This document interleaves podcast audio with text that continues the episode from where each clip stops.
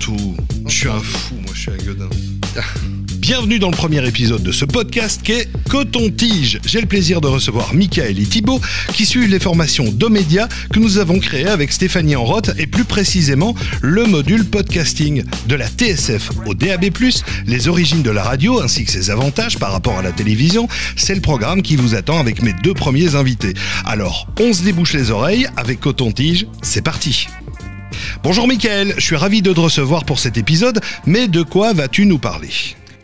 Bonjour Olivier, je suis heureux d'avoir suivi la formation de médias et de pouvoir apporter à travers cet épisode un peu de lumière sur l'histoire de la radio ou tenter de vous expliquer le chemin de la TSF au DAB+.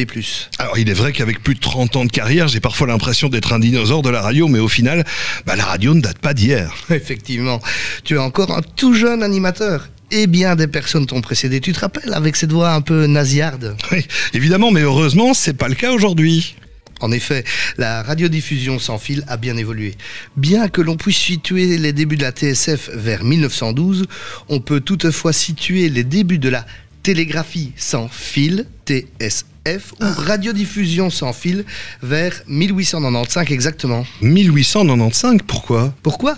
Parce que c'est en cette année que l'inventeur italien Guillaume Marconi réalisa la première radiodiffusion dans les Alpes. Plus de 2 km déjà. Et tout cela un siècle avant que tu ne prennes le micro. Wow, effectivement, ça me donnerait presque le vertige, mais que s'est-il passé justement durant ce siècle? Il s'en est passé des choses, tu sais, Olivier. Je vais tout d'abord te parler de 1912. Tu sais, où un bateau célèbre a coulé? Ah, le Titanic. Exactement, la radiodiffusion était surtout présente dans le milieu maritime, sur une certaine gamme de fréquences, le 500 kHz et le 1000 kHz. Mais en cette année, un pilote répondant au doux nom de Joseph Franz fit ses premiers essais entre son avion et le sol. Notre bateau ayant coulé suite une mauvaise rencontre avec un, Un iceberg. iceberg, exactement, mais surtout une mauvaise utilisation de la radio.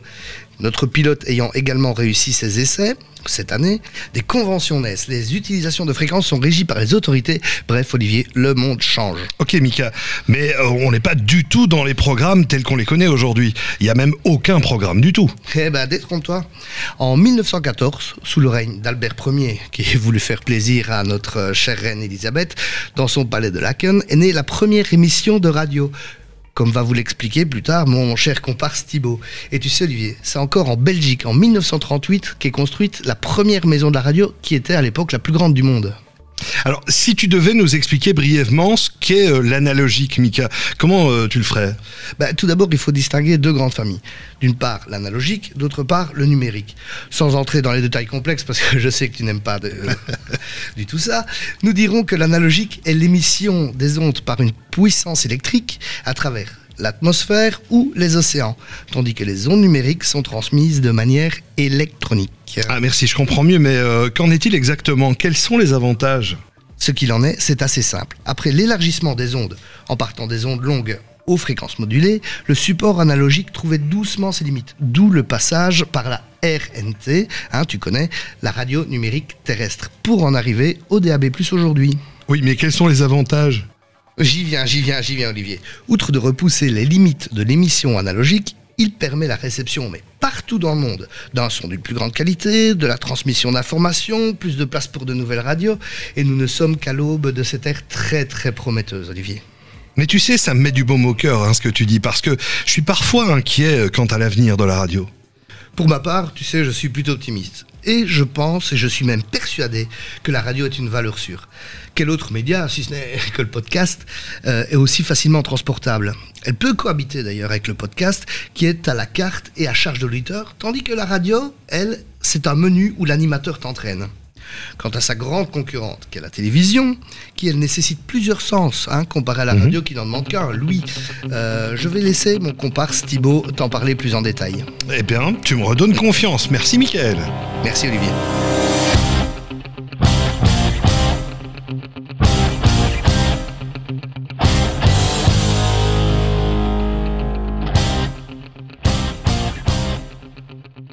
Pour continuer à se déboucher les oreilles, Thibaut, de quoi vas-tu nous parler? Bien écoute Olivier, dans ce podcast Coton-Tige, euh, je vais te parler d'un test match entre la radio et la télévision. Et tu vas voir, on va être un peu surpris par le résultat final. Vas-y, lance le match. Allez, tu comptes les points? T'as un bic et un papier? Oui. On peut dire une chose, que les deux premiers objets regroupent les familles autour d'elle. La télévision, par exemple, avec le premier homme sur la Lune. La radio pour les messages du général de Gaulle d'un point de vue purement historique. Mais ça, je pense qu'on a des camarades qui vont en parler un peu plus tard. Sur ce point-là, match nul. Un point partout, balle au centre. La télévision lie l'image au son et permet de voir les événements et les animateurs qui se cachaient souvent derrière un micro. Un point de plus pour la télévision, par exemple, elle va montrer des paysages, des pays, des événements en temps réel. Donc là, point pour la télévision.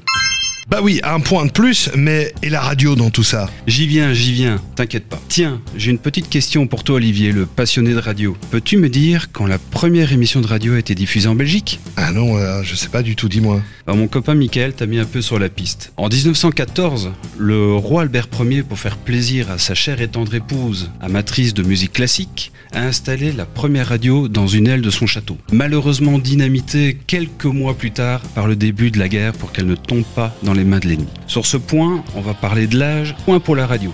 C'est le contenu le plus ancien des deux. Alors, on continue le match, car la radio euh, revient au score finalement. T'inquiète, t'inquiète, on va dérouler maintenant. Plus de récepteurs de radio au niveau mondial que de récepteurs de télévision. On peut capter plus facilement la radio et on a un panel plus important de chaînes de radio que de télévision. On peut l'emmener partout avec soi. Ah ouais Michael t'en a parlé avec le DAB+, maintenant et les radios euh, diffusées par internet, on peut l'emmener à la salle de sport, dans ton garage, dans ta salle de bain, dans ta voiture, bref, partout où tu veux. T'en veux encore? Ben oui, évidemment La radio est beaucoup plus flexible. Et le sujet du cours en est évident, le podcast. Ça veut dire que tu peux écouter la radio où tu veux, quand tu veux, à l'heure que tu le souhaites pour écouter tes radios préférées. La radio est aussi un espace de liberté. Par exemple Radio Caroline, mais on y reviendra aussi. Des échanges avec les animateurs au travers du téléphone, des messageries, des réseaux sociaux. Mhm. Impossible avec la télévision. La radio a aussi un rôle sociétal. Tu t'en souviens parce qu'on a à peu près peut-être le même âge de Doc Eddie Fool. Bien sûr. répondu à des questions que les jeunes se posaient et qui ne trouvaient peut-être pas de réponse. La radio véhicule également un message de tolérance et d'ouverture d'esprit. Elle parle directement aux gens, dans leur intimité. Qui n'écoute pas la radio dans sa salle de bain le matin Mhm. Il n'y a pas plus intime. Comment tu t'habilles le matin? La météo? Un petit clin d'œil à Serge, ton Bien sûr. horoscope pour savoir comment ta journée va se passer. Les informations, la situation des routes peut-être pour te dévier. Et surtout, une chose très importante, les émotions que l'animateur va faire passer dans son message. Alors, t'as compté les points, Olivier? Non mais attends, t'as bien compris que la radio remporte le match, haut la main.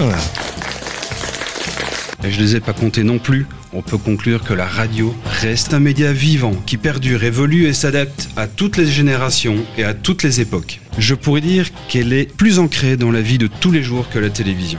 Et si t'as aimé ce podcast, n'hésite pas, like-le, partage-le. Et merci à toi Olivier, Stéphanie et Nicolas de nous avoir fait vivre cette expérience durant ces 4 jours. Avec un grand plaisir. Merci beaucoup Merci à toi Olivier.